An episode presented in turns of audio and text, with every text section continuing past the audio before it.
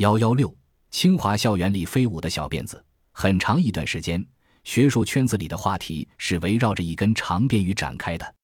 满清已老乎？故影自怜乎？一代国学大师的心事，猝然淹没在冰冷的湖水里。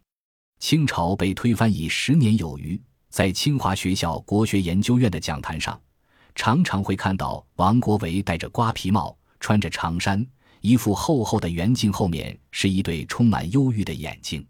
当他侃侃而谈起古器物的考试、西北地理和蒙古史的研究时，中外古今的旁征博引又会使他那双眸子闪射出熠熠的光彩。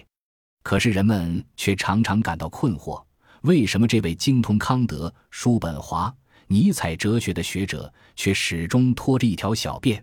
一九二七年夏。他拖着这条灰色的发辫跳人颐和园的昆明湖，像他的谜一般的死因一样，他的辫子也留给后人种种猜见。有一种意见认为，王国维的辫子是他名高利益的表示。顾颉刚到王静安先生一文认为，他少年到日本早已剪发，后来反而留起辫子，到现在宁可以身殉变，这就是他不肯自居于民众，故意利益。装腔作势以名气高傲，以维持骑士大夫阶级的尊严，的确具。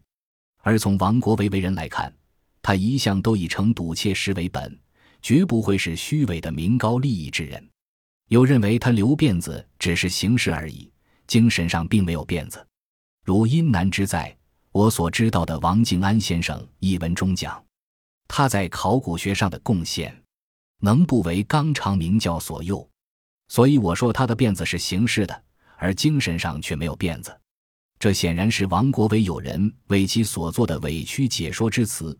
精神上没有辫子，又何必形式上留一条辫子呢？